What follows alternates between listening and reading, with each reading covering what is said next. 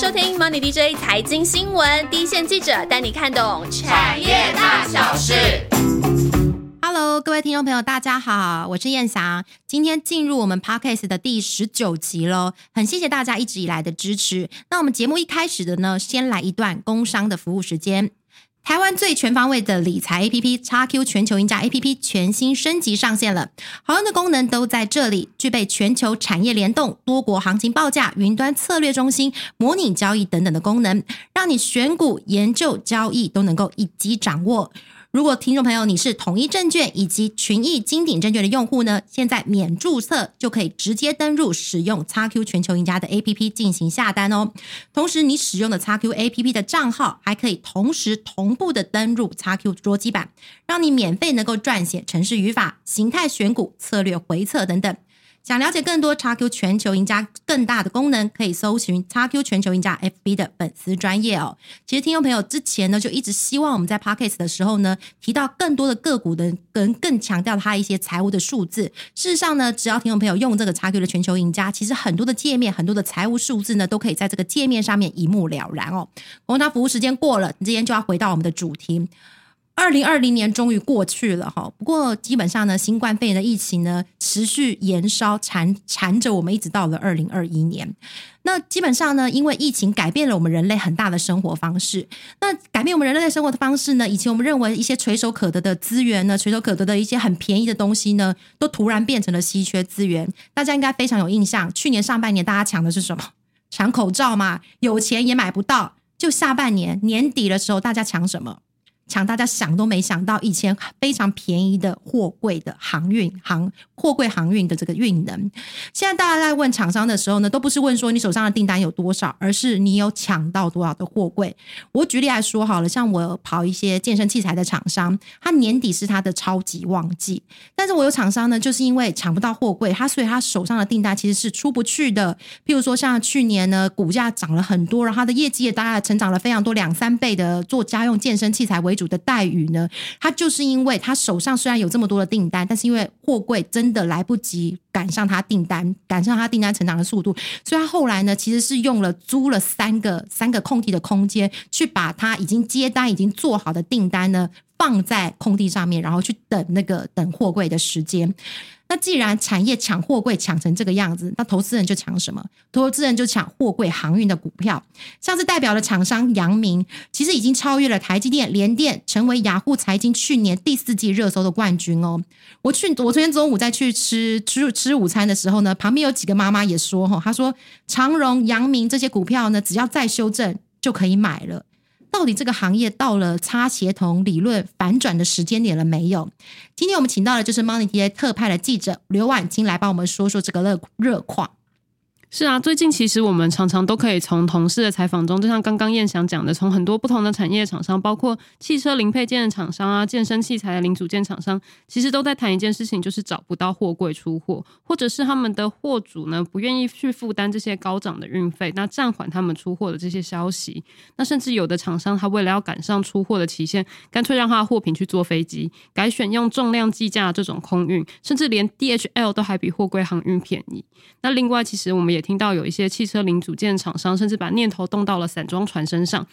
那他就是宁愿把货呢放进散装船的船舱里面，连货柜都不装了，反正有船帮他运过去就好。那这其实几乎都是过往很少听见的现象。那这也显现出这波货柜航运高涨、缺船缺柜的现象，其实对各种冲供应链其实都产生了很大很大的冲击。婉清刚刚讲的，其实我有点惊讶。我其实如果说他本来的货柜航运，他如果不装不装成货柜了，他用散装的方式，这样到底到底到底对他对终端的成品，客户收到的时候会是一个完整的成品吗？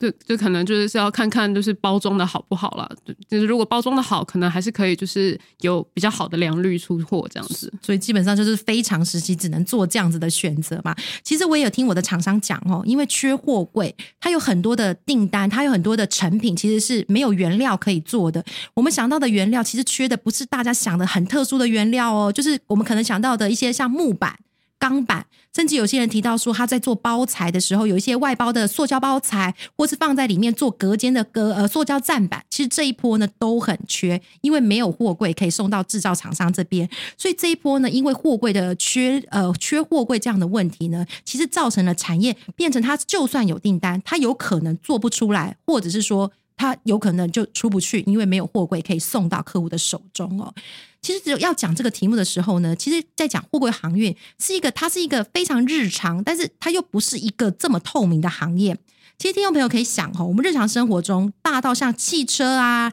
家具啊、家电。小到任何像舶来品的进口的水果啊、蔬菜呀、洗发精，只要它不需要有这么高的时效性，它都有可能是走海运、走船运的这种模式送到消费者的手上。可听众朋友可能还不是非常非常的了解这个行业有没有一些特殊的营运模式。我们在讲这个题目之前，婉清可以先帮我们小小的小百科恶补一下吗？嗯，其实这个货柜航运呢，我们讲这个怎么样去运货的话呢，它的流程大概是你可以想象说，有一个制造商跟他的客户，他有一批货嘛。那一般正常来讲呢，货品都会由客户去负责运费。但是在制造商这边呢，其实在他们生产出产品以后，假设你是稳定啊货量很大的公司，那你有可能会直接向船公司，就是像阳明、长荣、万海。这样子的船公司直接去签长约出货，但是对于一些货量比较小，像是一般的那些中小企业，那他们可能就会跑去找承揽商，像是中飞航啊、捷讯啊、台华这一些承揽商去帮他们安排货柜，因为承揽商呢他们会去跟船公司合作。我们假设呢，你看如果一艘船它有一千个货柜，那可能这些承揽商就各自拿走三百个柜子，去帮船公司到处去找货物，那我们就称这个服务叫做揽货。那通常承揽商呢，他也会协助处理一些其他的业务，包括报关、通关啊、仓储等服务。不过，这个每间承揽商能够做的就会不尽相同了。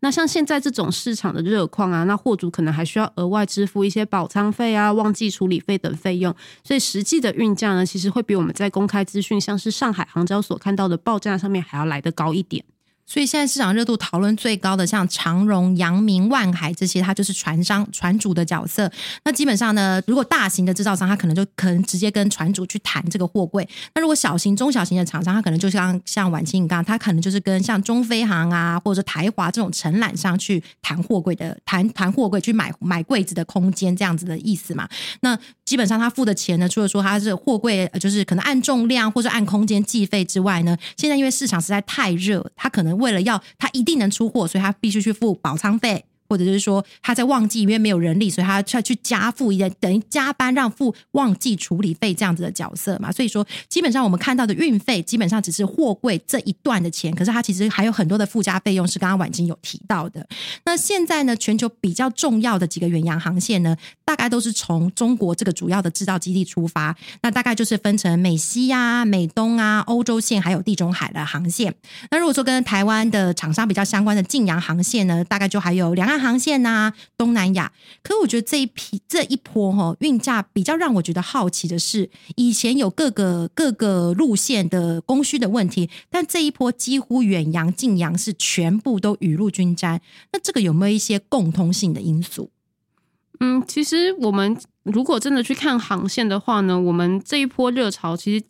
就是以我们先以一些时间比来看啊，那它最先是其实是从北美市场开始的。那北美市场的需求，它是在疫情之后大幅好转，然后带动他们的大型的零售商去积极去拉货。那北美市场的运价就不断的垫高。那到了十二月的时候呢，欧洲的航线其实也加入了涨价热潮。那这个则是因为英国脱欧，他们为了要避免关税的问题，让他们许多的商品会抢在十二月底要赶快进入到英国市场。但是英国的港口又因为人力因素的缘故，它的货柜的处理量很有限，所以整个船舶呢就塞到了临近的一些欧洲的一些大的枢纽港里面，把整个欧洲市场的运价都推高起来。那变成现在主要跨洋的四大航线的运价其实都是涨翻天的。那问到这样子的现象，到底是历史上看不看到，有没有以前有没有看过样子呢？其实。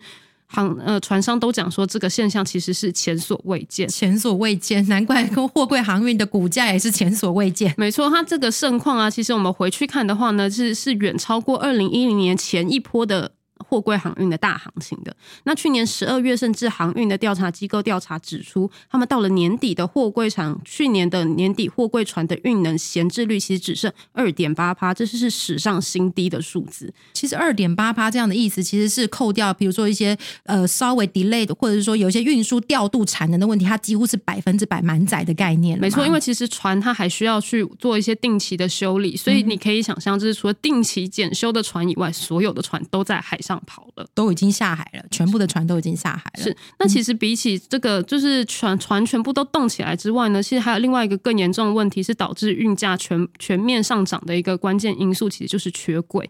我场上超级有感，每天都在讲说他柜子 要跟这个船务公司拿多少的柜子。对，因为其实那为什么为什么缺柜呢？其实是因为物流现在的状况受到那个新冠肺炎的疫情阻碍，其实非常的严重。那货柜卡在其实。一点都不夸张，真的是世界各地的各个角落，只要能放柜子的地方都放了。对，因为它包括它卡在船的港，呃，卡在船上啊，然后船卡在港口啊，卡车司机的检疫站啊，甚至可能会卡在 Costco 的仓储空间里，变成货柜一直没有办法如期的回到船上。举例来说呢，我们看到很多船公司，假设说他呃出发出去去呃欧洲市场好了，他去承载了一百个柜子过去，但是回程的时候他真的要回来了，但是他来不及等到说一百个柜子都。回来，那他就先载了八十个，就先回来了。那就当然就会变成说，制造地这个地方的柜子就越来越缺，越来越缺。那缺柜的问题也一直没有办法改善。而且现在有一个比较严重的问题是说，如果刚刚婉清你讲的一百个柜子去，只有八十个回来，可重点是他不知道二十个柜子卡在哪里。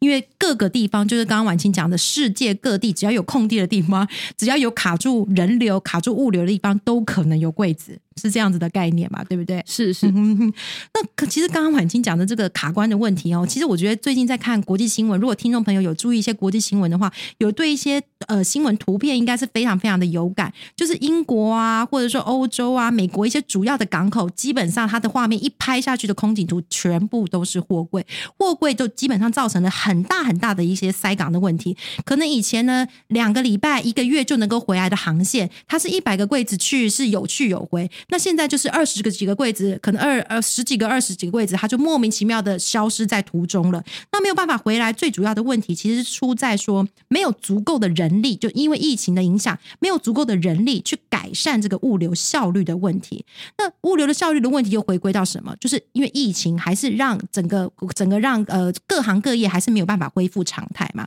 可我觉得最近大家觉得一个比较吊诡的地方是说。货柜塞港的问题其实还没有办法解决，因为现在疫苗打下去，其实对于疫情的控制，现在的效果还看不出来。可是基本上，大家对于运价，有些地方的运价，像是美国啊或者澳洲，好像出现了一些松动。那到底为什么在这个时间点上，大家对运价开始出现了一些比较分歧的看法？嗯，确实，其实我们应该要怎么样现在去看待这个货柜航运的这个运费？那我们其实可以用一个成本的观念来看。假设以健身器材产业来看好了，其实运价啊，过往可能占它的成本大概五趴到十趴，那现在变成十趴以上。那对健身器材厂商来讲，说他是一定要把这个成本反映到售价的。但是疫情期间，其实消费者的他的工作状况就已经可能是受到影响，不是那么稳定，薪资就已经被减半，是就已经受到 很大的影响了。然后，那他们还能不能够去承受？不管是健身器材也好啊，还是各种物品的价格，就忽然因为运价这样子上涨，这其实也是一个未知数。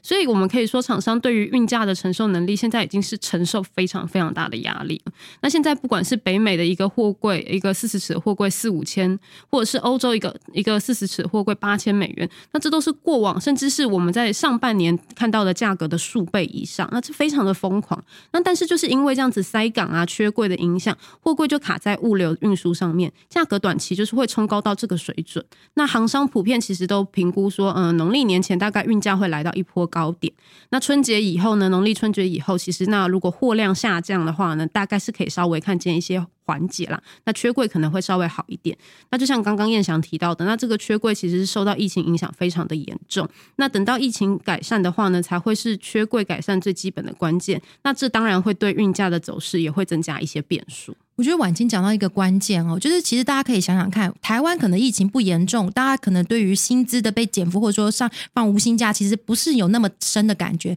但其实欧美很多人是还没有办法正常回去上班，想当然尔，他除了纾困金以外，他正常的薪资收入是减半非常多的。但是如果他买同样的东西，他只是因为运费，他就突然你可能买一个冰箱，你买一个你常常要在家里骑的脚踏车啊，或者滑步机，他突然就因为运费的问题涨了十趴二十趴，本来一台可能一万块的冰箱，它就突然变成一万二。其实我觉得有些厂商、有些零售商啊，或者有些制造厂，或者有些他就必须去想说，这个部分消费者愿不愿意买单，会不会影响到他终端的买气的问题。所以这也就造成刚刚婉清讲的成本的高涨，其实会让有些的有些想要用走海运、采走海运的这些厂家呢，出现了一些观望的现象哦。那刚刚婉清也提到哦，其实这个是因为一个就疫情造成的一个极端现象之下的一个极端值。假设之后疫情舒缓了，疫苗有效了，这些照理说这个极端的报价是要回到一些比较正常的水准哈。那刚刚婉清也有说嘛，就大家普遍的是觉得说农历年前会有一个高点，农历年后随着运价运呃运量稍微舒缓了，还有市场比较理性了之后呢，照理说应该是。运价是现在的看法是比较偏跌，或者是比较偏向盘整的哦。那其实我们在做这个题目的时候呢，就是大家其实市场的共识都普遍认为说，这这次的运价到了这么疯狂的阶段之后，它终究是要修正。但是大家想问的，我们想帮听众朋友厘清的部分是：修正之后是直接反转式的修正，还是说它会变成是一个比较有秩序的修正？那婉清，你这个部分是不是我们还是应该回归到它比较理性的供需面来看？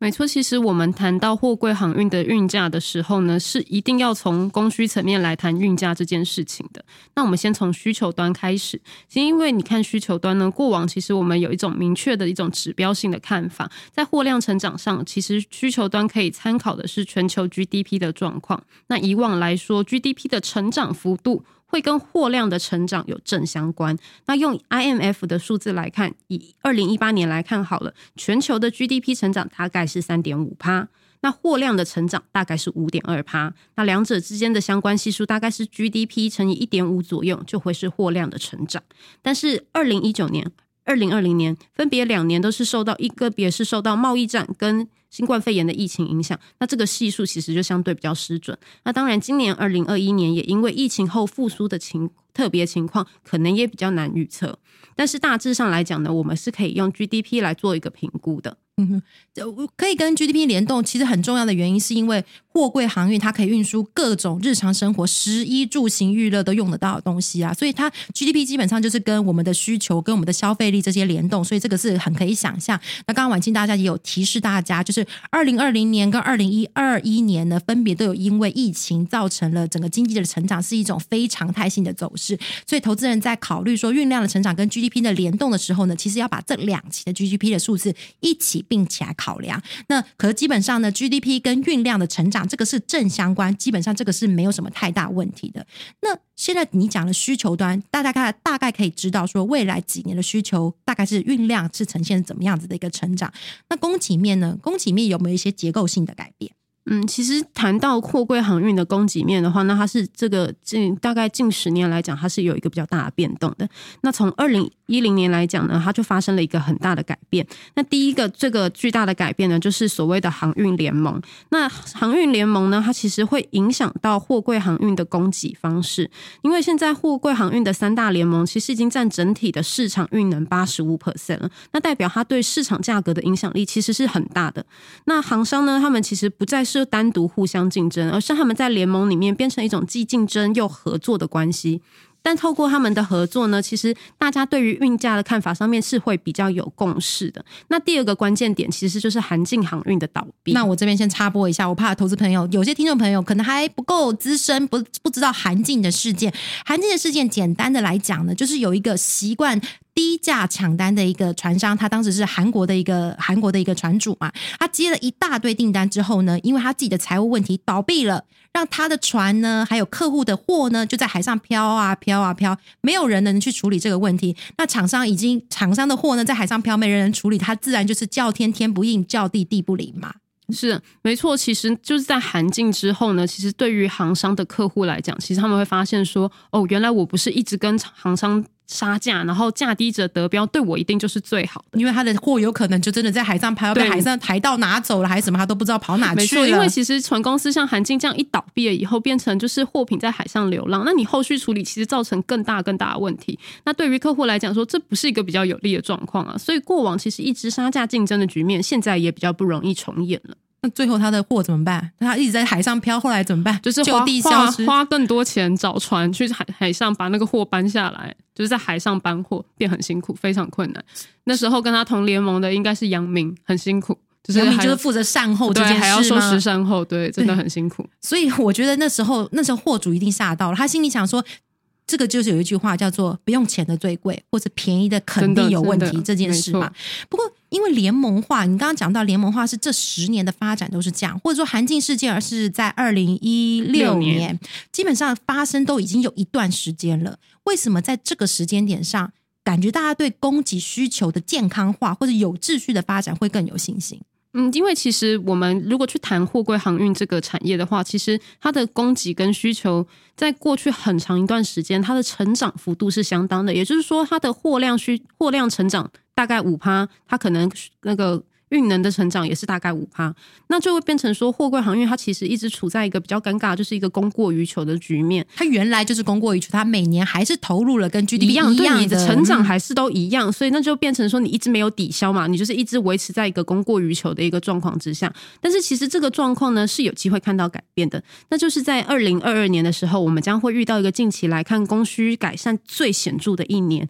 它的运能呢会只增加一点一趴。但是货量呢会维持大概合理的一个增加幅度，大概是三点二帕。那这个其实对于长期供过于求的货柜航运而言，会是少见的一个供需显著改善的一年。嗯哼，所以也就是说，可能前几年供过于求的问题，虽虽然说联盟化或韩进事件之后，整个都要求有秩序的发展，或者是说联盟的人都希望每个参与的会员的船主都能够赚钱，这个是一个共识。但是解决供过于求这件事情的话，它其实需要时间。那看起来呢，在二零二二年的时候，呃，船主投入的运量啊，跟整个 GDP 的成长，它可能会出现一个反转的讯号，也就是说，它是少是历史上比较少见到的是，它的供给是小于它需求的成长，意思是这样子嘛？是是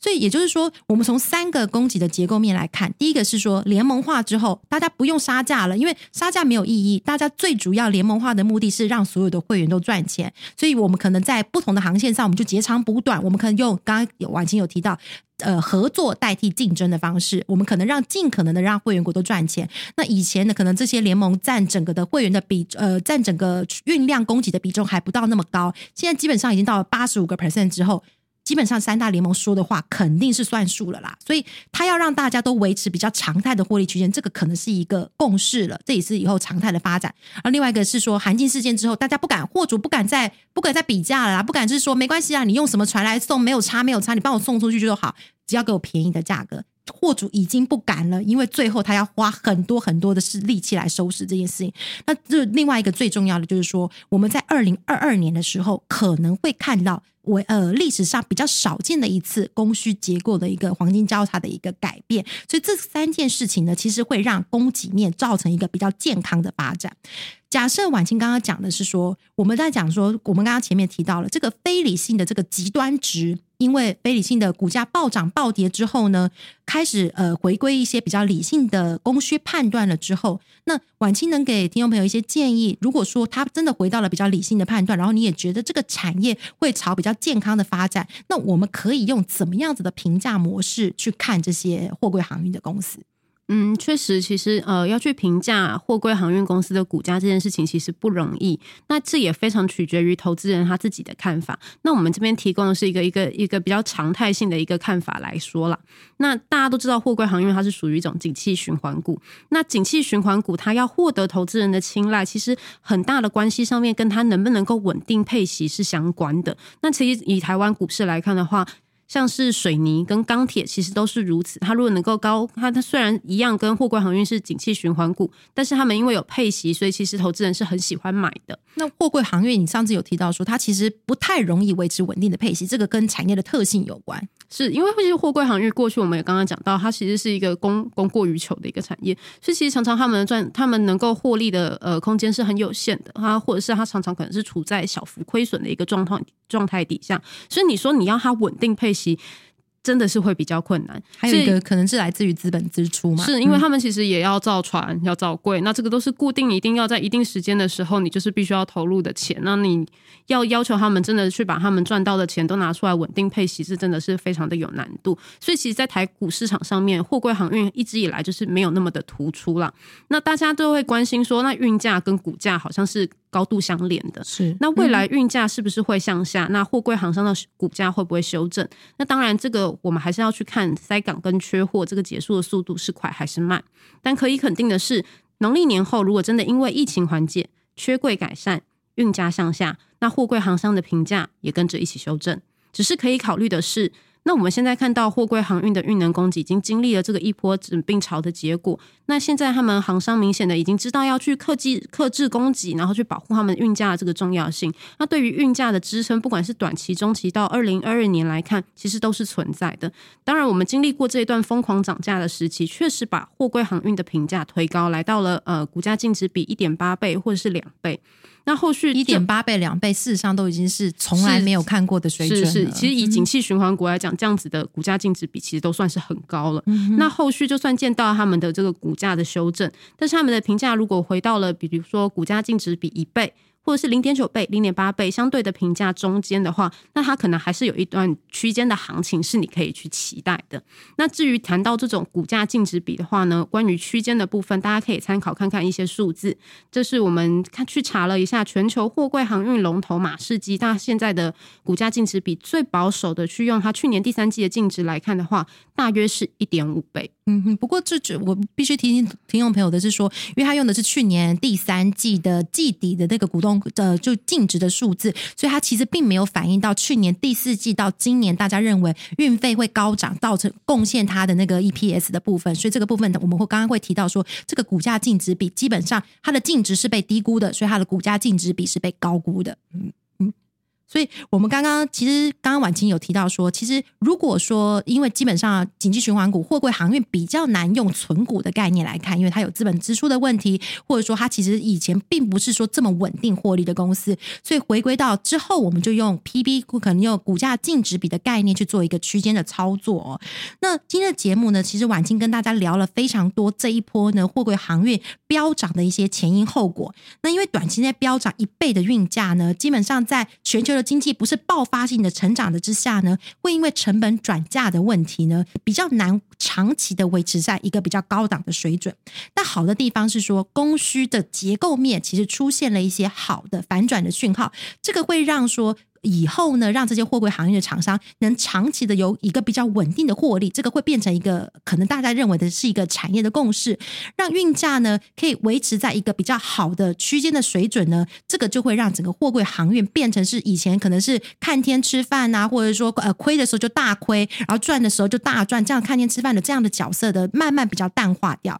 不过呢，在暴涨暴跌之后呢，其实我们今天的制作团队做这个题目的用意呢，其实会希望听众朋友用更。理性的整个货柜航运供需的角色去看待后续的走势哦。那其实就希望大家能够喜欢我们今天的节目。那如果喜欢我们的节目的话呢，也欢迎开启订阅加分享。如果有想问的问题呢，其实或是有兴趣的题目，其实大家大家都可以在我们各个平台上面做一些留言哦，或是直接点底下的 YouTube 留言给我们哦。那就谢谢大家，好，谢谢，下次再见。